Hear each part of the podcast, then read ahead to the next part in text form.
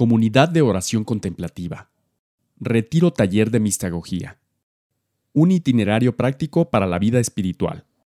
Impartido por Alex Satirka. Oracióncontemplativa.org. 2. La oración ignaciana.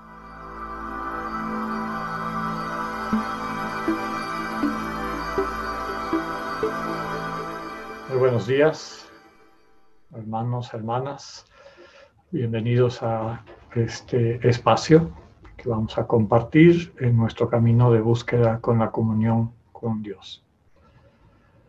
Vamos a iniciar nuestro día y este tema en particular invocando al Dios que se ha revelado como comunidad de amor en el nombre del Padre, del Hijo y del Espíritu Santo.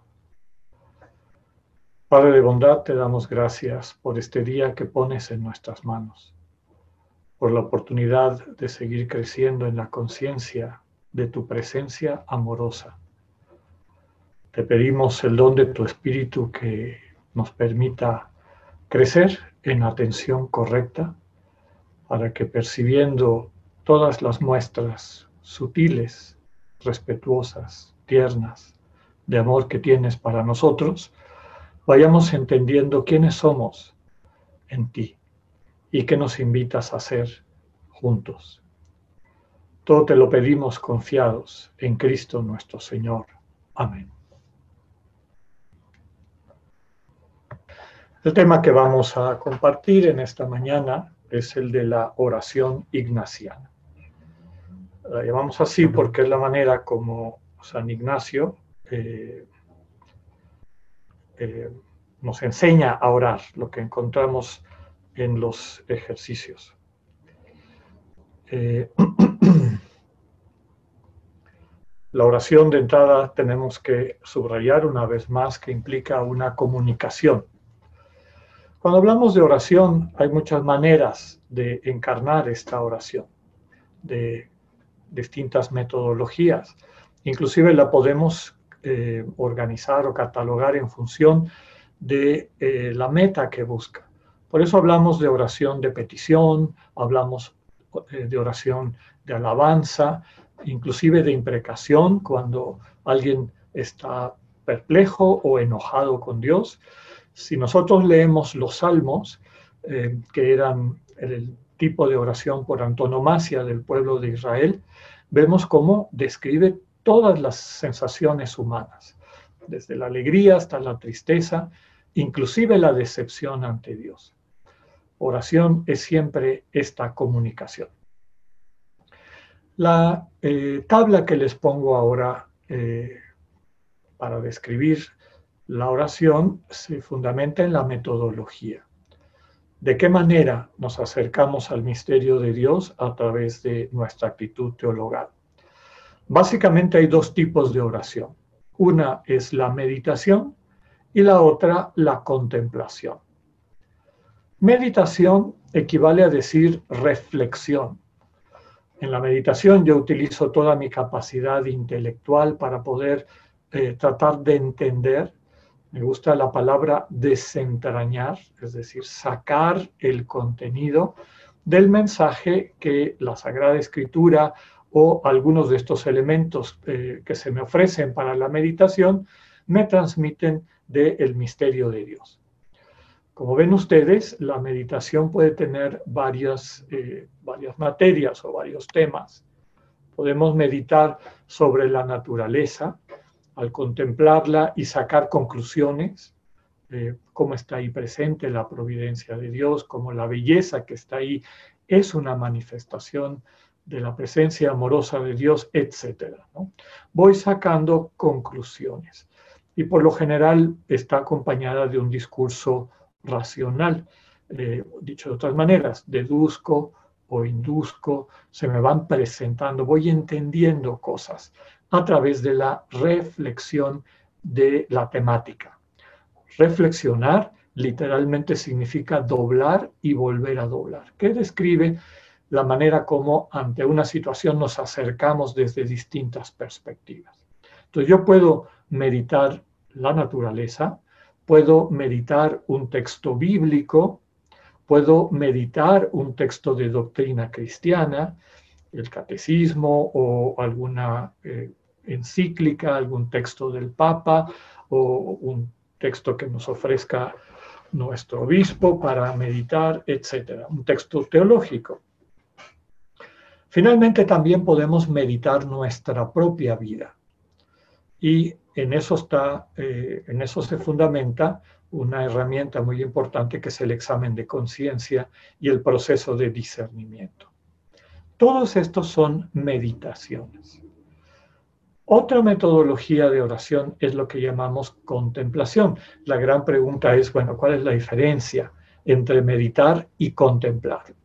Meditar, decíamos, es utilizar nuestra capacidad racional, eh, nuestro discurso, nuestra manera normal de entender, para tratar de, con cierto esfuerzo mental, entender, desentrañar, decíamos, contenidos.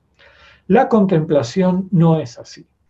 La contemplación básicamente es mantener el corazón abierto, por decirlo de alguna manera, para que nos impacte, nos afecte aquello que percibimos. El ejercicio que les sugería que hicieran entre la charla de ayer y la de hoy, que es el abrirnos a la naturaleza a través de los sentidos, con la aplicación de los sentidos, es una contemplación. ¿Se acuerdan que les subrayé mucho? No se trata de juzgar, no se trata de catalogar, no implica que queramos cambiar o entender o describir. Es simple y sencillamente captar, percibir. La contemplación implica eso. Eh, la contemplación, a diferencia de la meditación, eh, no pasa por este filtro de nuestra capacidad lógica racional. Es simple y sencillamente abrir nuestra conciencia a lo que está. Puede ser temática o transtemática. ¿Qué quiere decir temática? Que tiene un tema para contemplar. Un tema dado, la naturaleza, lo puedo yo meditar cuando empiezo a sacar conclusiones, mira qué bonito, aquí está la presencia de Dios, la vida, cómo triunfa, cómo hay tantas manifestaciones de este dinamismo que vive en mí. Ese discurso, o como decimos en lenguaje eh, popular, el rollo, pero un buen rollo, eh, eso es meditar. Estoy sacando conclusiones, me lo estoy diciendo, lo estoy nombrando, estoy utilizando palabras y lenguaje para procesar eso que se me presenta. En la contemplación, no. En la contemplación es acoger lo que está y dejar que eso que está tome la iniciativa y se comunique como quiera. ¿Cómo se va a sentar esa comunicación de la naturaleza, de la Biblia, etcétera, en mi conciencia depende eh, básicamente de ese, de aquello que estoy acogiendo. Y por eso va transformándome eh, muchas veces más allá del lenguaje, pero de una manera perceptible. En mi día a día voy viendo que mis actitudes y demás cambian, eh, se van mejorando. Entonces yo puedo meditar la naturaleza o contemplar la naturaleza. Yo puedo meditar la Biblia o contemplar la Biblia. Y ese es uno de los temas principales que vamos a describir en esta hora. Yo puedo meditar la doctrina, cuando leo un texto doctrinal, leo la Biblia, perdón, un texto doctrinal o teológico, o yo puedo contemplar esa doctrina, esa revelación de Dios que me es transmitida por la iglesia. Y eso, eh, sobre todo en la tradición cristiana oriental, se hace a través de los iconos. Los iconos son arte sacro, arte sagrado, es decir, eh, que transmite un sentido divino, que, hay detrás de él una experiencia de Dios. Y aquel que plasma eh, de una forma plástica lo que ha vivido como encuentro de Dios, lo transmite a su vez a las personas que están con una actitud eh, teologal, ¿no? con una actitud que pueda recibir eso. Entonces, los iconos no, no, son, no nacen para ser analizados, etcétera, sino para, para que nos impacten, para que nos toquen, Detrás de ellos hay un mensaje. Eh, varias personas han escrito eh, pidiendo que les mandemos el, vínculo a la música que estamos utilizando para el inicio de las charlas. Realmente es una música muy bella, escrita por un místico, es decir, compuesta por un, místico, eh, y transmite su vida. todos, es una música que está puesta para textos de la Biblia y cada una de las piezas que estuvimos escuchando está vinculada a un texto bíblico. ¿Cuántas personas percibieron esa presencia de Dios, esa experiencia de Dios, aunque no tuviera letra? Por lo tanto, la contemplación es una manera de comunicación que va directamente, llamémoslo así, de corazón a corazón. También podemos contemplar nuestra propia vida, y es uno de los ejercicios que vamos a realizar a lo largo de este taller, que es la oración de las experiencias fundantes. No voy a meterme más a eso, solamente lo nombro y les comento que eventualmente lo vamos a ver. Bien, así como hay una contemplación temática con todos estos temas que les describía, hay contemplación transtemática manteniendo la actitud contemplativa, no tengo un tema para contemplar.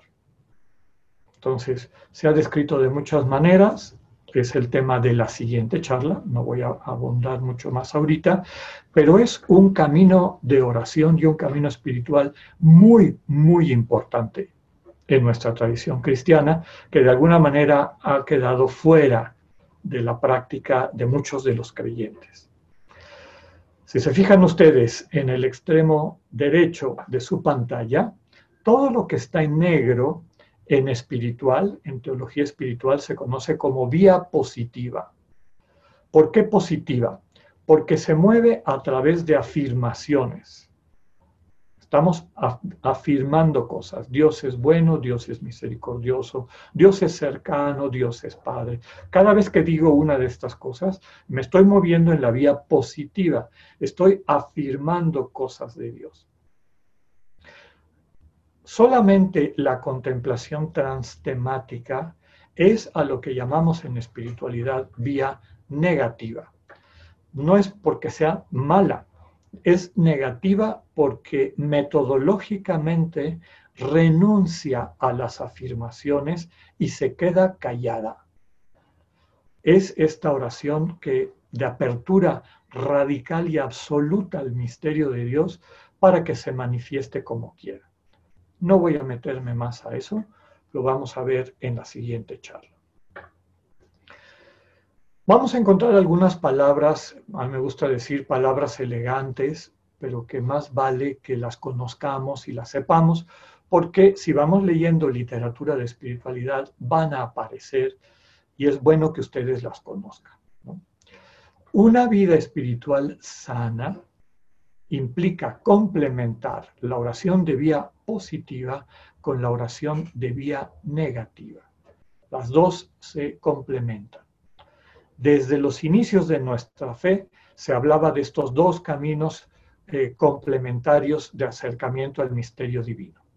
Por un lado, el, catafático, que viene del, del verbo griego katáfemi, que significa afirmar, como les decía, que Dios es bueno, que Dios es santo, que Dios es cercano. Y el camino apofático, que viene del verbo griego apófemi, que significa negar vía negativa, la renuncia de toda afirmación. Eh, para nosotros es más cercano, hoy lo vamos a profundizar en esta charla todavía más, el camino de vía positiva, catafático. Toda la vida espiritual sana debe incluir ambos espacios de comunicación. El discursivo, el, de la vía positiva o catafático, y el más contemplativo, eh, apofático, es decir, de la vía negativa, que también se conoce como esicasta. Dios nos habla por los dos caminos y la transformación del creyente, es decir, la compañía de Dios te va conduciendo en este camino que describíamos para que alcances la plenitud del sueño que Dios tiene para ti. Llegues a ser todo lo que puede ser desde el proyecto de Dios para ti. Para alcanzar esa meta a la que Dios nos invita, es importante aprender a abrirnos al otro, Nunca nos vamos a entender, nunca vamos a saber quiénes somos hasta que profundicemos esta capacidad del encuentro, encuentro de persona a persona. Y eso es lo que describo con el término de apertura a la alteridad. Alteridad describe aquello que no soy yo. Viene del latín alter, que significa otro, y la alteridad yo creo que nos, queda claro que cuando yo estoy conversando con una persona, si yo no pongo entre paréntesis mis inquietudes, mis pendientes, etcétera, para abrir mi conciencia a esa persona que viene a hablar conmigo, para entender cómo está, para percibir cómo siente, para estar con la otra persona, la comunicación queda eh, básicamente interrumpida, si no es que, eh, perdón, eh, eh, limitada, sino es que básicamente interrumpida. Entonces, la oración es una escuela de alteridad. En ella vamos aprendiendo de la mano del Señor a abrirnos para encontrarnos con el hermano, con la hermana, aprendiendo de Dios, que cuando estamos frente a Él se abre completamente para acoger nuestra vida y se nos entrega de la misma manera. A través de esto, el Señor nos va formando la conciencia. Decíamos que nosotros estamos más acostumbrados a una oración catafática, a una comunicación positiva, explícita de Dios. Y el vehículo de esa comunicación positiva de Dios fundamental es la Sagrada Escritura. Y dentro de la Sagrada Escritura, especialmente los Evangelios, que nos transmiten la comunicación, la revelación de Dios en Cristo, en Jesús. Y nuestra charla de hoy va a eh, abordar de manera particular este tema. Bueno, como preámbulo, ¿cómo puedo yo orar con la Sagrada Escritura, que es esta comunicación positiva, afirmativa, fundamental de Dios? Bueno, hace falta tener algunos elementos del marco teórico. De entrada, subrayar que para nosotros, los eh, cristianos católicos, la Biblia es un texto inspirado, es palabra de Dios y así lo, lo mencionamos. De hecho, muchas veces utilizamos la expresión es palabra viva y nos damos cuenta que es palabra viva porque siempre tiene un mensaje concreto, directo a lo que vamos viviendo. Podemos leer un pasaje hoy y leerlo dentro de dos meses y nos va a decir algo distinto, dependiendo de la situación en la que estemos. Por lo tanto, efectivamente está viva, es palabra de Dios. Aquí la clave es cómo acojo esa palabra de Dios. Antes de seguir adelante, quiero subrayar que para nosotros la Biblia es un texto inspirado. El Espíritu Santo inspira a los autores que plasman eh, esta revelación. aquellos que escribieron los evangelios, eh, Pablo en sus cartas, las comunidades paulinas en las otras cartas, etcétera, etcétera. Cada texto bíblico para nosotros es un texto inspirado. El Espíritu Santo está presente. Con todo, decimos que es un texto inspirado, no dictado. Y en eso nos diferenciamos un poco de, tradiciones como el Islam. Para un musulmán el Corán es una copia exacta, palabra por palabra, del texto que está en la presencia de Dios. No, me voy a meter más eh, en las perspectivas propias de esa tradición religiosa, pero sí es importante que subrayemos que para nosotros, y esta es doctrina de la Iglesia, la Biblia es un texto inspirado, no dictado. ¿Qué quiere decir? Que cuando yo leo el texto, tengo que tomar en cuenta que fue escrito en una época. y una época y una cultura que tenía una cierta sensibilidad. Nosotros estamos viviendo un tiempo de cambios acelerados. Piensa cómo era la sensibilidad social de la sociedad en la que, en la que vivimos hace 10, 20, 30, 40 años. Nos damos cuenta que cosas que ahora son inaceptables, hace 30 o 40 años la gente ni cuenta se daba, aunque fueran malas. Entonces, la cultura evoluciona, la sociedad evoluciona, su sensibilidad cambia. A veces leemos los textos del, inclusive del Nuevo Testamento, la Biblia cristiana, y la manera como hablan de la esclavitud nos escandaliza. Pero bueno, en esa época la esclavitud era una realidad. Como subraya el Evangelio de Juan, el Espíritu Santo nos ha ido conduciendo a lo largo de la historia para ir entendiendo a fondo la revelación en Cristo. Y había cosas que no estábamos capacitados para entender y no estamos capacitados para entender ahora, pero que con el tiempo como iglesia, como sociedad, iremos profundizando y entendiendo. Bueno, entonces, la Biblia no es dictada, es inspirada.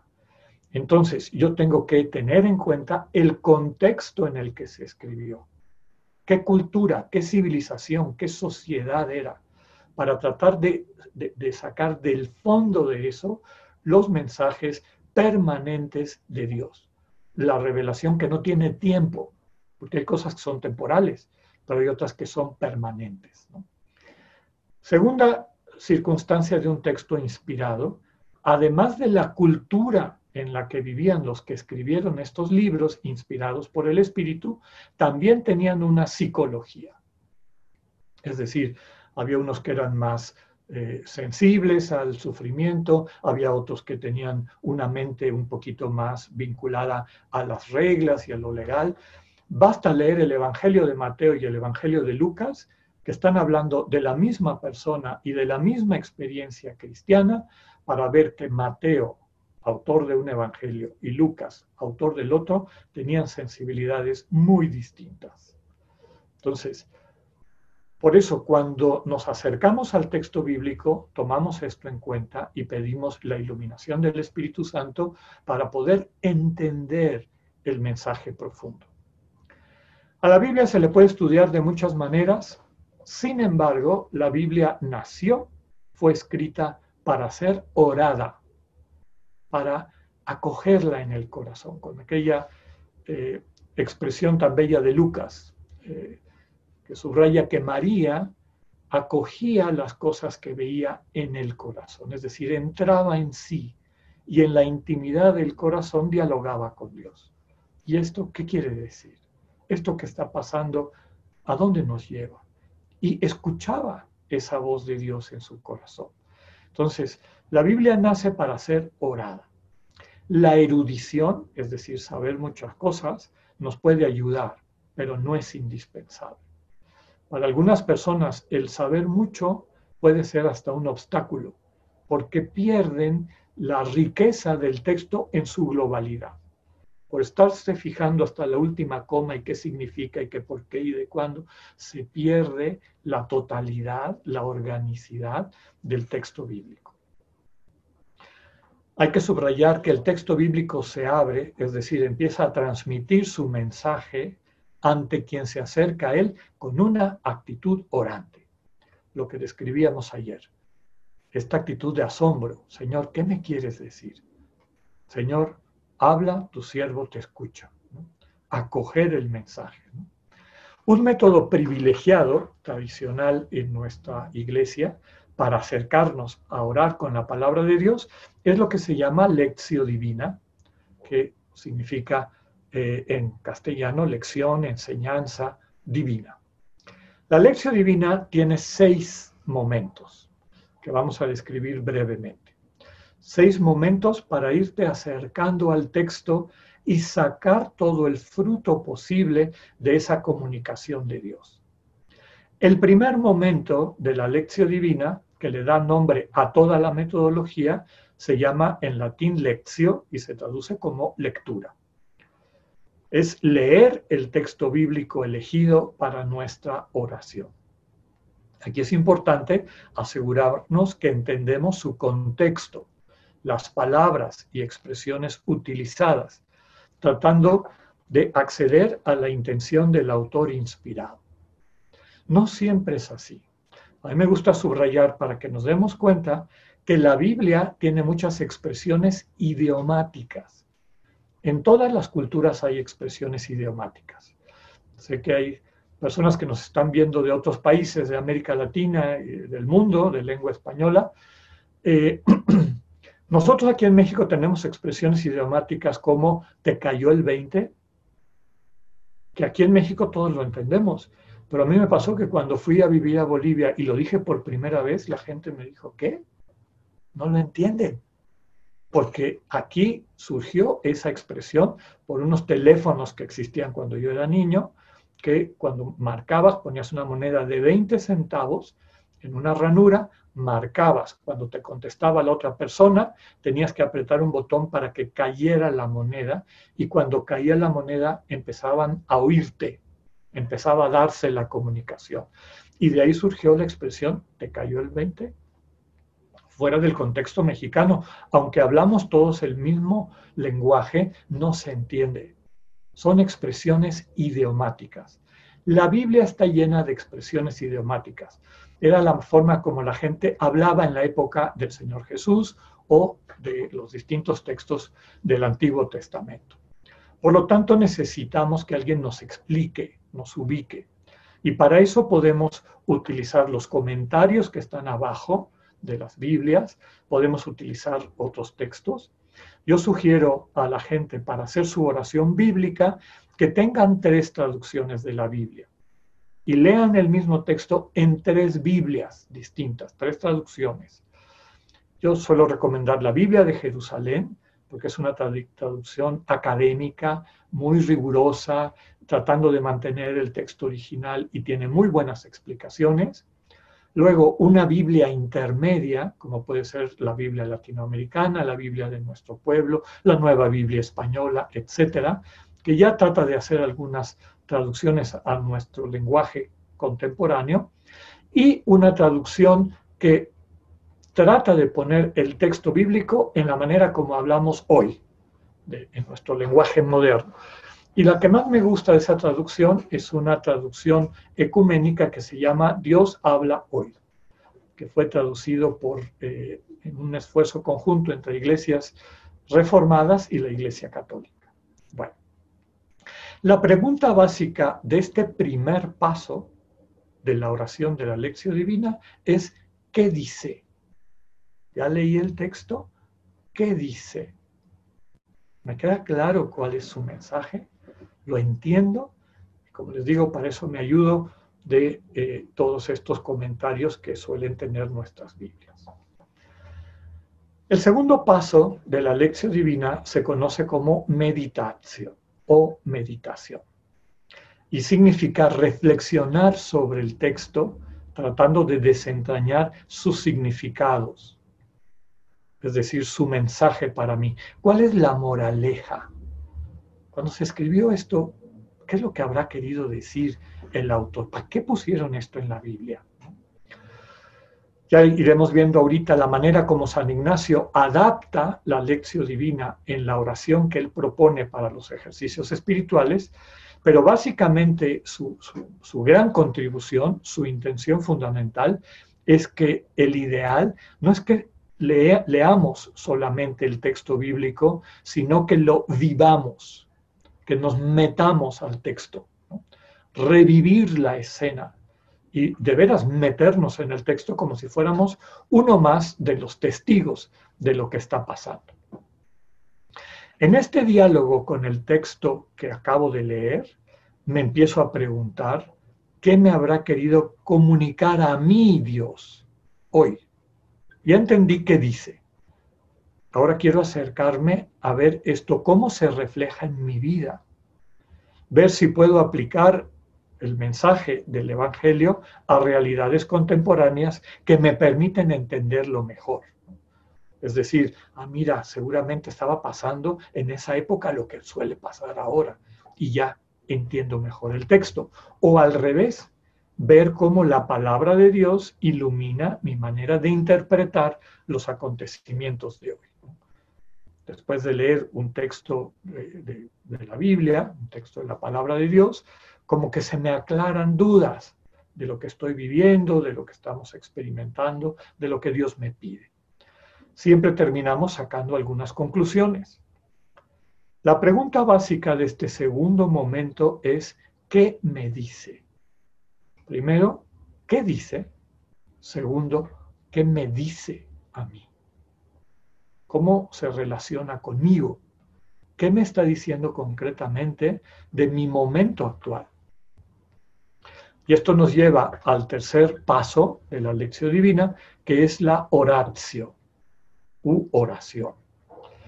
Toda comunicación entre dos personas implica que alguien me dice algo y mientras me está hablando, lo que me dice lo entiendo, lo aplico a mi vida, entro en relación con lo que me está diciendo y van surgiendo mis respuestas.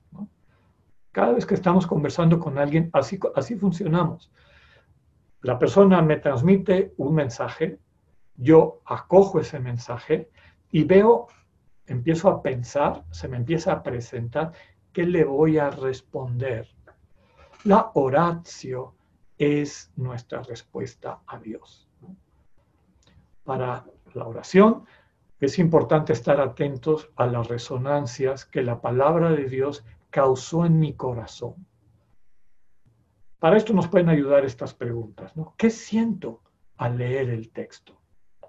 ¿A qué me mueve?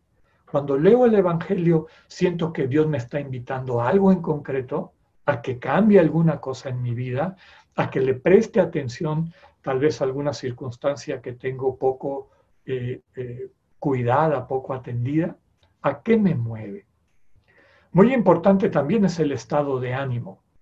Ya lo veremos eventualmente en el curso de discernimiento que nos, nos, transmitirá las herramientas que describe San Ignacio para poder interpretar con profundidad y nitidez esta comunicación de Dios a nosotros.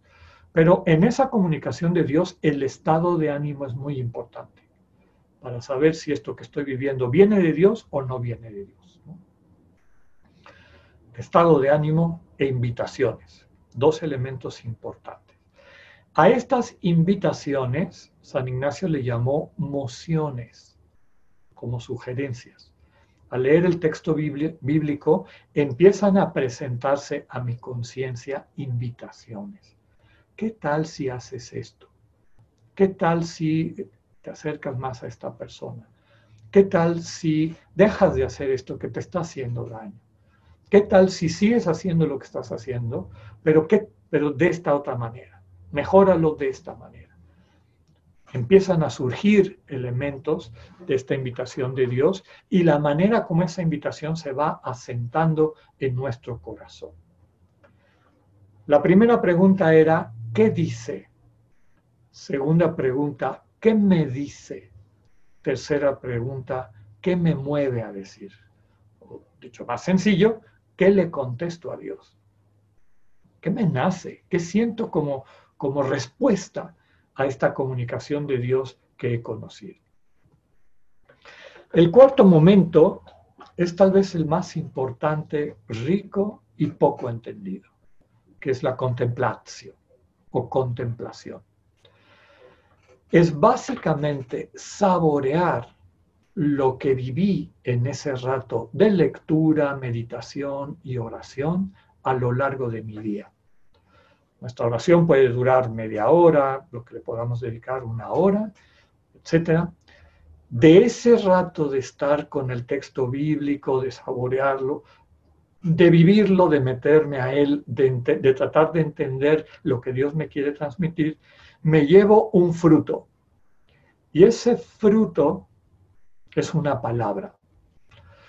Se suele recomendar, por ejemplo, el texto que vamos a meditar mañana en la misa del domingo, que es el texto del trigo y la cizaña, la parábola del trigo y la cizaña, yo puedo leer todo ese texto en el Evangelio de Mateo y a lo mejor me quedo con una palabra, con una frase. De, ese número amplio de palabras, por ejemplo, la lectura de mañana del trigo y la cizaña, que es particularmente extensa, me imagino que deben ser como 400 palabras, hay tres o cuatro, una frase que es la que más me cala, como que me hace entrar en contacto con el mensaje fundamental que Dios me quiso dar. Bueno, me quedo con esa palabra y la repito y la repito y la repito. A lo largo de todo mi día la voy saboreando. Esta palabra que voy saboreando, que voy repitiendo como una jaculatoria a lo largo de mi día, va causando tres cosas en mí. Me lleva a evocar, porque me hace recordar el rato que estuve en oración con el Señor y lo que viví ahí, y mantener esa presencia de Dios a lo largo de mi día. Segundo, me lleva a invocar, a invitar a entrar a mi vida aquel que me transmitió esa vida, es decir, Dios. Y finalmente, provocando, porque me lleva, me afirma, me permite entender con mayor claridad qué es lo que Dios me está invitando. Esta palabra, esta frase es una ayuda para poderme quedar en la presencia y dejar que la presencia de Dios me vaya sanando, me vaya potenciando. Acoger la presencia que se me entrega en la palabra como culmen de la comunicación. Las tres primeras, pues todas ellas en secuencia pueden hacerse en 20 minutos, media hora, lección, oratio, meditatio, perdón, meditatio, oratio. La contemplación, como les digo, vale la pena dedicarle más tiempo. Y no es que me voy a estar encerrado en un cuarto contemplando. Puede ser que yo vaya camino de mi trabajo y estoy repitiendo la palabra.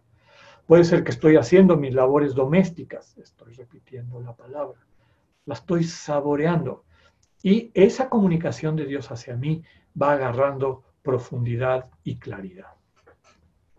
El quinto momento de la lección divina se conoce como colatio, que significa compartir.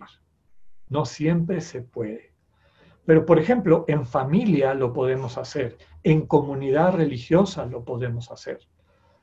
Si todos preparamos, por decir algo, la misa de mañana, en familia o la lectura de cada día, o una familia, una comunidad va leyendo de corrido un evangelio o una carta de Pablo, un texto de, de la Biblia, todo el mundo lee el mismo texto, cada quien de manera personal hace su lección, meditación, oratio y contemplación, y en algún momento se juntan y comparten. Oye, ¿tú qué sacaste de este texto? Y cada quien aporta lo que Dios le regaló. No saben ustedes cuánta riqueza hay en este compartir. Escuchar, complementar con lo que Dios le regala a cada uno, a cada una, para poder tener un acercamiento más profundo, más radical a esta comunicación de Dios. La pregunta de este quinto paso es, ¿qué nos decimos? Cuando ya sé que voy a ir a mi comunidad, a mi familia, para contarles lo que se me quedó de mi oración bíblica, ¿qué les voy a contar? ¿Cómo se los voy a decir? Y claro, estoy atento a lo que los demás cuentan para enriquecer mi experiencia. Y también, a lo mejor, para descubrir invitaciones que Dios me hace a través de la vida de los demás. El último paso se llama acción o acción. Implica poner en práctica las nociones que hemos encontrado en nuestra oración. De nada sirve estar estudiando, abriéndonos, orando la Biblia si eso no se traduce en nuestra vida siempre Dios tiene algo, una palabra de vida para ti, una recomendación, te hace ver cosas claras. Y esa claridad te lleva a ver qué cosas están bien y hay que reforzarlas y qué cosas no están bien y hay que transformarlas. Y para esto hay todo un caminito, como desde los deseos profundos, conforme me voy convenciendo de lo que Dios me pide, el deseo se convierte en propósito, el propósito en una determinación, ya decidí que lo voy a hacer, y finalmente a donde queremos llegar, que son las acciones. Aquí ya no hay preguntas, es el paso del dicho al hecho. Toda oración cristiana está llamada a traducirse, a impactar, a transformar nuestra vida. Si no, queda a medias. Es una comunicación que nos lleva a la plenitud. Y por eso el último momento es bien importante. Bueno, la oración ignaciana, la oración que enseña San Ignacio, es una lección divina. O sea, él es parte de esta tradición rica de oración con el texto bíblico. La gran contribución de San Ignacio a la oración cristiana, católica, es encarnar que no quede solamente como una cuestión abstracta. Leo el, texto, supongamos que es el texto del llamamiento del Señor Jesús a sus discípulos, y yo lo leo ahí y me quedo en la lectura. Ah, no, pues sí, mira, así llamó el Señor Jesús en aquella época, ¿qué habrán sentido ellos? San Ignacio dice, métete, métete a la escena, vive la escena, encárnate en la escena. No te conformes con pensar sobre Dios, pensar el texto bíblico, métete al texto bíblico. Me gusta decir morar la palabra, vivir en la palabra. Y para esto él utiliza una serie de herramientas para la oración que nos pueden ayudar. Primera herramienta, la que él llama oración preparatoria. En las siguientes láminas voy a poner en cursiva los textos que están tomados literalmente de cómo escribió San Ignacio los ejercicios. Y verán que es un lenguaje de esa época, nosotros ya no hablamos así. Eh, pero tiene un significado que sigue vigente para nosotros. Hay que traducirlo a la manera como hablamos hoy en día. Él describe la oración preparatoria así. Pedir gracia a Dios nuestro Señor que todas mis intenciones, acciones y operaciones sean puramente ordenadas en servicio y alabanza de su divina majestad.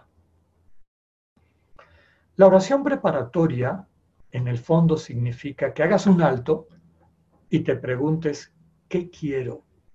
¿Por qué estoy aquí? ¿Por qué estoy en oración? ¿Qué es lo que estoy buscando? ¿Y qué actitud quiero hacer que crezca? Y eso se lo pido a Dios como un don. Dicho en un lenguaje más de hoy en día, podríamos decirle, Señor, permíteme sentir y amar como tú. Libérame de mi egoísmo.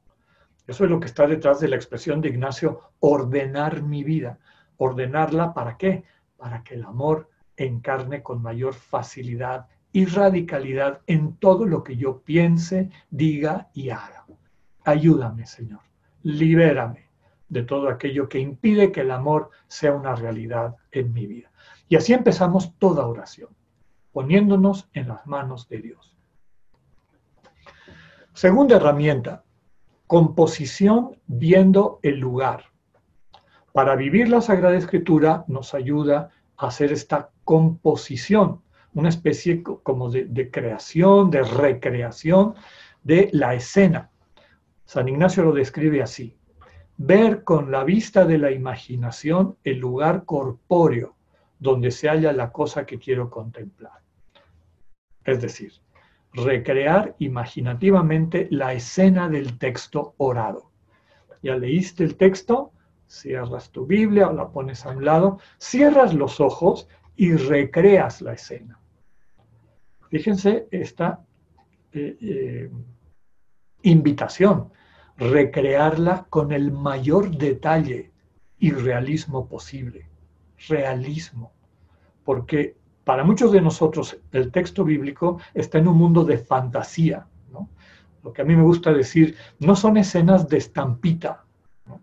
Estas estampitas donde aparecen Jesús y los discípulos como si acabaran de salir de la peluquería. O sea, todos muy... Eh, básicamente una realidad ficticia métete a la escena. ¿Qué sería ver al Señor como estás viendo a tu familia, a la gente que te rodea, a, a tu cotidianidad. Encarnarlo, encarnarlo.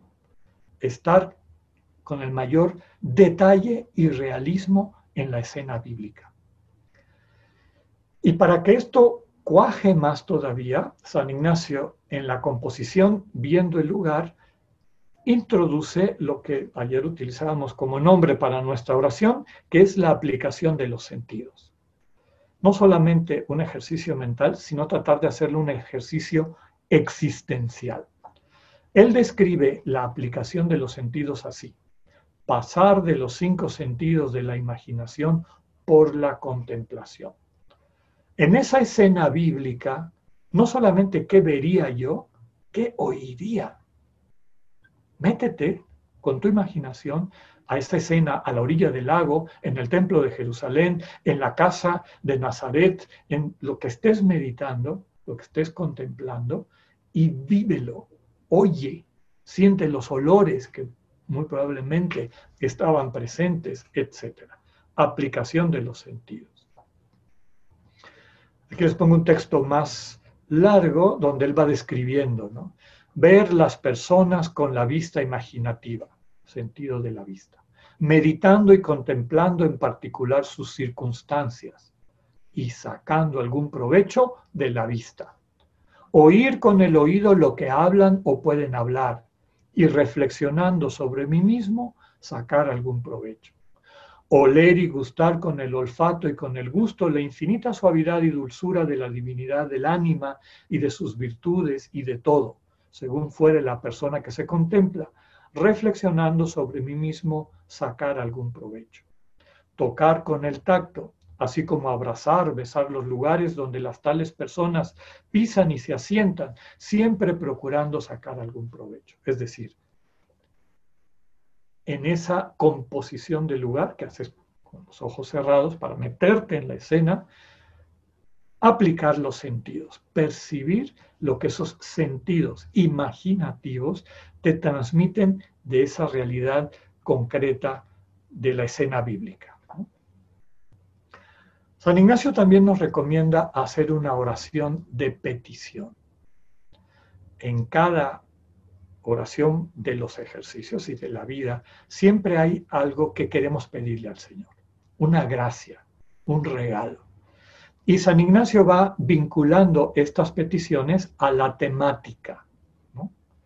Si es una temática, digamos, del pecado, pues pedir que entienda, que se desenmascare el engaño del pecado, del pecado en mi vida para que yo lo pueda rechazar y no siga engañado en cosas que me, están haciendo daño.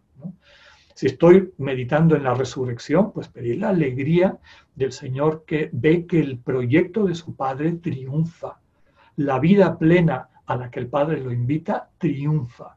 En fin, en cada tipo de oración hacemos una petición. Fíjese lo que subrayé.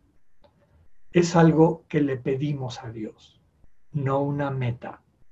No es que yo tengo que esforzarme por sentir dolor con Cristo, no. Señor, quisiera acompañarte en tu pasión, dame el don de acompañar tu dolor y lo soltamos. El poder vivir eso que le estamos pidiendo al Señor es gracia, no es algo que yo voy a fabricar con mi propio esfuerzo. Después San Ignacio describe la oración, otro elemento importante de su oración, como puntos. Los puntos son como pinceladas, pinceladas, un bosquejo. Ya ven que cuando un gran pintor va a hacer una obra eh, muy importante, primero hace el bosquejo, con, con carbón o con lápiz, pone las figuras, las siluetas, hace la composición de todo lo que va a estar en su cuadro, pero de una manera muy sencilla. Ya después se le pondrán colores, etc. Entonces los puntos son pinceladas, pinceladas, para que la gente ubique, preste atención a estos elementos fundamentales del texto bíblico. El que expone la materia, en este caso lo que estoy haciendo yo con ustedes, debe ser cuidadoso de recoger las ideas fundamentales del texto, Y lo vamos a ver ahorita en el ejercicio que les voy a dejar como sugerencia para nuestro siguiente rato de oración, tan pronto terminemos esta charla. Entonces yo voy a compartir con ustedes ideas fundamentales de un texto bíblico, pero pinceladas, no se los voy a leer todo. Eso lo van a hacer ustedes durante su oración. Y vamos a tratar de, de destacar lo que de manera elegante se llama sintagma es decir, la moraleja, el mensaje. Después de que leo este texto bíblico, aquel que me dice, a qué me está invitando, qué es lo que está detrás, el mensaje central, y cómo eso eh, tiene un mensaje concreto para mi vida en este momento particular. La oración ignaciana termina con un coloquio, es decir, con un diálogo, un diálogo con Dios. Cuando estamos en un encuentro entre amigos, siempre nos saludamos. Hola, ¿cómo estás? ¿Cómo te ha ido? Etcétera. Nos damos un abrazo, en fin. Y cuando termina nuestra conversación, nuestro encuentro con un ser querido, con un amigo, inclusive de trabajo, no nos levantamos y nos vamos, nos despedimos. Tratamos de hacer como a veces un pequeño resumen, un, este, ¿cómo se llama esto? Em, ay, se me fue ahorita el término, como que entendí lo que me dijiste, ¿no? Un acuse de recibo, un acuse de recibo de lo que acabamos de vivir. Entonces, es una forma de cosechar lo que experimentamos y llevárnoslo. San Ignacio lo describe así. El coloquio se hace propiamente hablando, diálogo, así como un amigo habla con otro o un siervo con su señor, cuando pidiendo alguna gracia, cuando culpándose de algún mal hecho, cuando comunicando sus cosas y queriendo consejo en ellas. Es decir, al final de la oración tomamos un tiempo para dialogar con Dios y o con sus santos sobre la experiencia vivida en la oración, sus frutos y las invitaciones o mociones que siento que han surgido. Señor, eh, percibo que me estás invitando a este cambio en mi vida, a esta reforma, a esta, etcétera. Y lo vamos dialogando, se lo vamos presentando. En ocasiones, para el final de la oración, San Ignacio sugiere no uno, sino tres coloquios. Primero con la Santísima Virgen, después acompañados con la Virgen, un coloquio con el Señor Jesús, y después acompañados con ellos un, coloquio con el Padre. Detrás de eso hay este deseo de, vivir siempre en comunión. El sentido profundo del Dios cristiano es comunión y valernos unos de otros para poder movernos en el sentido eh, concreto de la vida. Ayer poníamos todo nuestro esfuerzo y, y, nuestro caminar, este itinerario del retiro, en las manos de nuestra Madre Santísima. María que nos conduce al Hijo, el Hijo que nos conduce al Padre y ser dóciles en este camino de avance. Finalmente, otro recurso de San Ignacio es lo que él llama repetición. No hacer solamente la oración una vez, sino el mismo texto bíblico, si todavía les siento que le puedo sacar jugo, vuelvo a él. En mi siguiente rato de oración, vuelvo a repetir vuelvo a focalizar en el mismo tema, porque quiere decir que todavía hay algo, todavía hay riqueza, todavía hay un mensaje que me falta entender, desentrañar.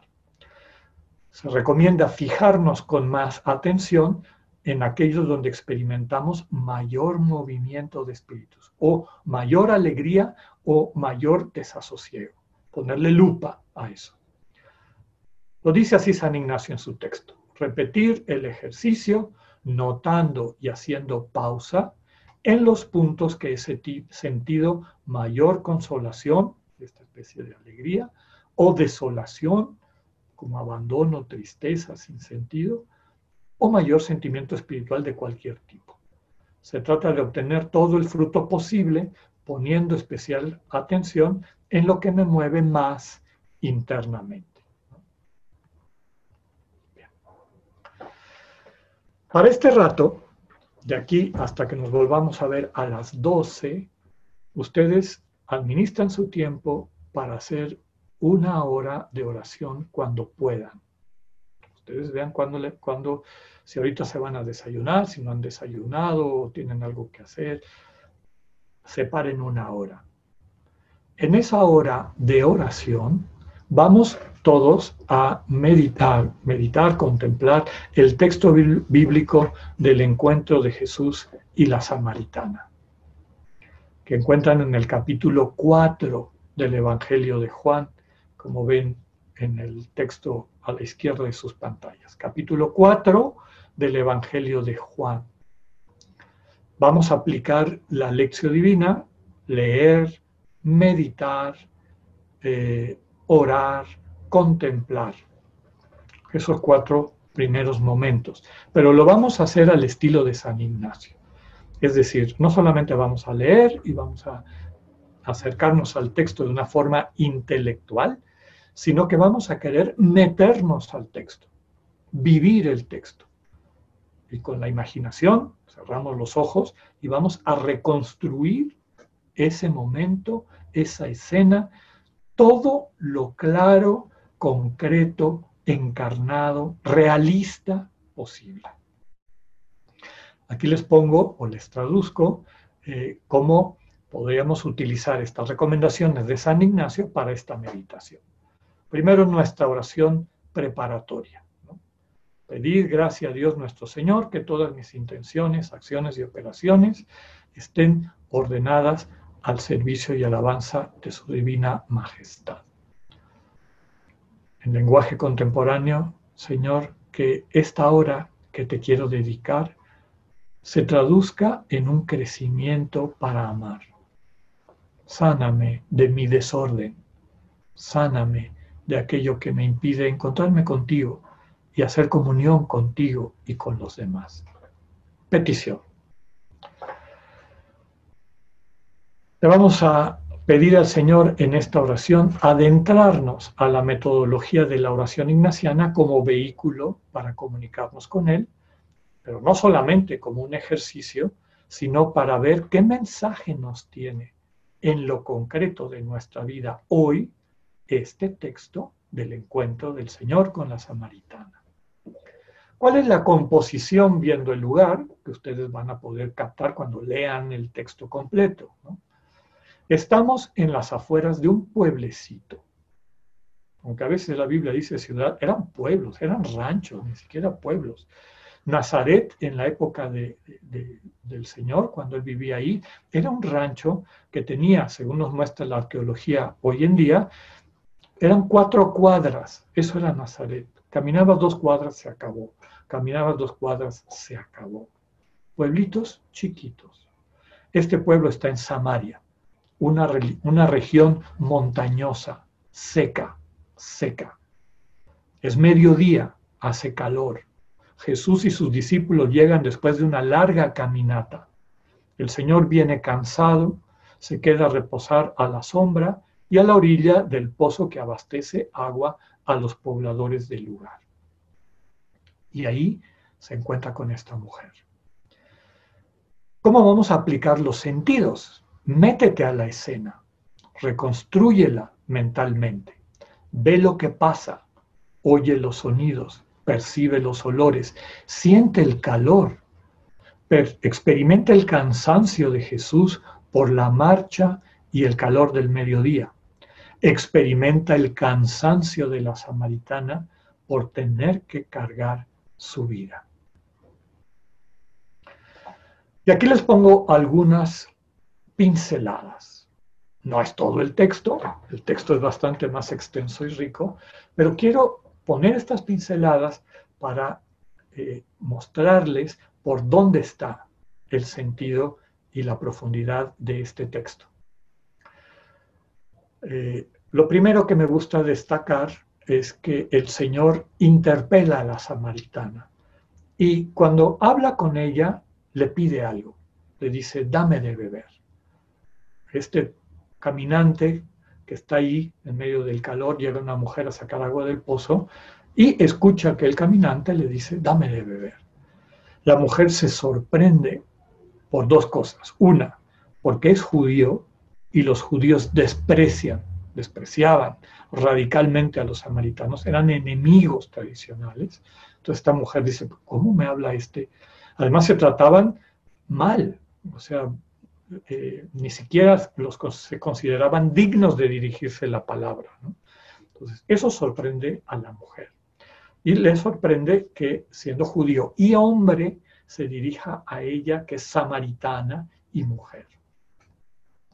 El Señor le dice, si conocieras el don de Dios y quién es el que te dice, dame de beber, tú le habrías pedido a Él y Él te habría dado agua viva.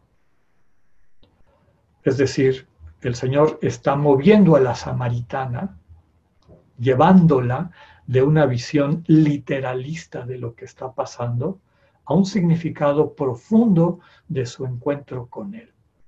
¿Qué le está diciendo? Si supieras quién te está pidiendo, tú le pedirías.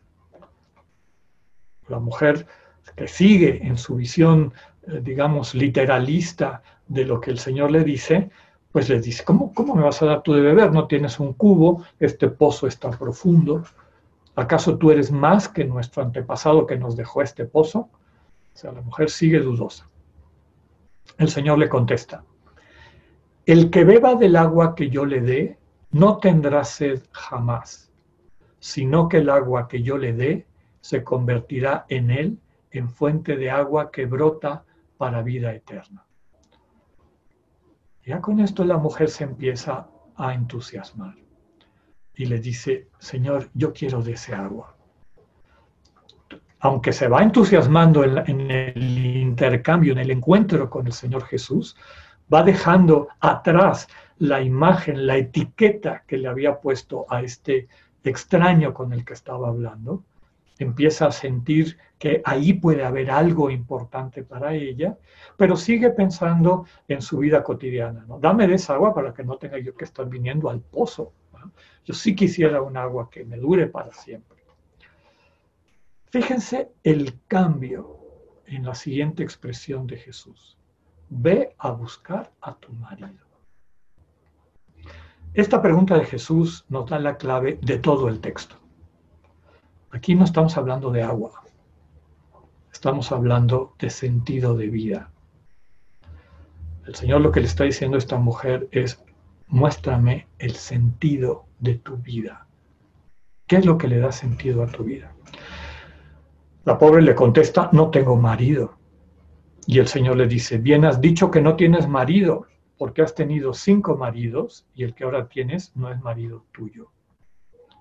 Híjole, ahí sí le quita el piso. Este texto nos da la clave para entender todo. El agua para nosotros es fuente de vida. Hasta lo decimos, ¿no? El vital líquido.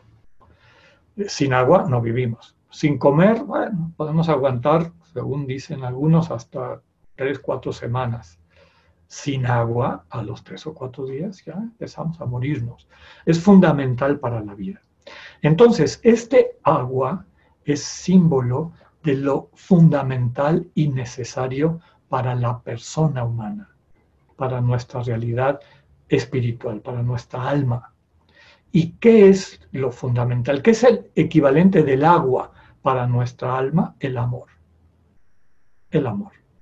Y por eso el vínculo con el marido, que desde luego no es una enseñanza chabacana moralista, sino es que toquemos fondo del sentido de nuestra vida. Entonces podríamos traducir el diálogo de Jesús con la mujer que le dice, ámame, dame de beber es, ámame, dame amor. Y la mujer perpleja dice, ¿qué? ¿Me estás hablando a mí? O sea, ¿de qué se trata esto? No lo entiendo. Eh, me tiene confundida. Y Jesús le dice, si supieras quién te está pidiendo que lo ames, tú le pedirías que te, que te ame antes. Y ese amor que Él te va a dar va a convertirse dentro de ti en una fuente de amor que dura eternamente. Esa es la clave. Claro, la mujer se entusiasma Y cuando el, Jesús, el Señor le dice, ve a buscar a tu marido, lo que le está diciendo es, ¿cuál es el amor de tu vida? ¿Cuál es el amor de tu vida? ¿Qué es lo que hace que te levantes en la mañana? ¿Qué es lo que le da sentido a cada una de tus palabras, de tus acciones? Y tristemente, como la samaritana, muchos de nosotros le tenemos que contestar al Señor, no tengo, lo sigo buscando. Hay algo que me falta, hay algo que no he encontrado. Termino con los últimos dos puntos. La samaritana, cuando ve que el Señor ya no se quedó en este diálogo de agua o no agua, sino que toca cosas bien importantes y dolorosas en su corazón, ella y nosotros tratamos de escabullirnos. Oh, veo que eres profeta. Y le echa un discurso, la mujer un discurso teológico. Ustedes, los judíos, dicen que hay que adorar a Dios en el templo. O sea, se, quiere escabullir. Y el Señor le contesta, Dios es espíritu, es decir, Dios es, vida plena.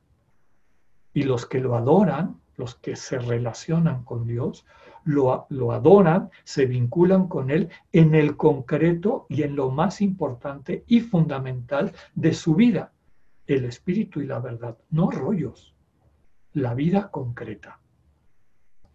El Señor invita a la samaritana a hacerse cargo de esa vida y a permitirle a Él acompañarla de tal manera que esa vida llegue a ser plena. Les invito a terminar su rato de oración con un coloquio. El coloquio implica eh, hacerse las siguientes preguntas. ¿Cuál fue para mí el mensaje central de este texto? ¿A qué me siento invitado hoy concretamente por este texto? puedo rescatar una palabra o frase que resuma la vivencia que tuve y me llevo esa palabra para saborearla. ¿Se acuerdan que les decía? Para repetirla como una ejaculatoria. De todo ese capítulo 4 de Juan, tiene tantísimas palabras, ¿qué frase se te quedó? ¿Qué frase te caló en el corazón? Saboreala, saboreala. Deja que Dios te transmita todo lo que tiene para ti en este momento a través de ese texto concreto, de esa comunicación explícita que el Señor tiene para ti. Y una recomendación también. Al final de cada oración es importante hacer un alto para recoger los frutos que nos ha dejado. Ya después esto nos va a servir de materia prima para el discernimiento, para el convertir la comunicación de Dios en vida, aplicarlo en nuestra vida. Dios se comunica de tres maneras. A través de luces, es decir, cosas que entiendo, me da luz, ah, ya entendí esto, como que se me ilumina, ah, ahora entendí por qué soy así, por qué me pasa esto, por qué. Es entender. O Dios a veces se comunica por emociones, que ya hemos descrito, invitaciones a que te invita, este, cuál es, qué elección o qué decisión está poniendo frente a ti para que puedas tomar. Que no te va a obligar, te va a invitar. O a veces no hay luces ni emociones, sino experiencias. No es que entienda yo algo particular o que me sienta invitado a algo, pero sí me queda una vivencia, como puede ser sentirme amado, sentirme protegido, sentirme abrazado, a veces sentirme abandonado, lo que fuera.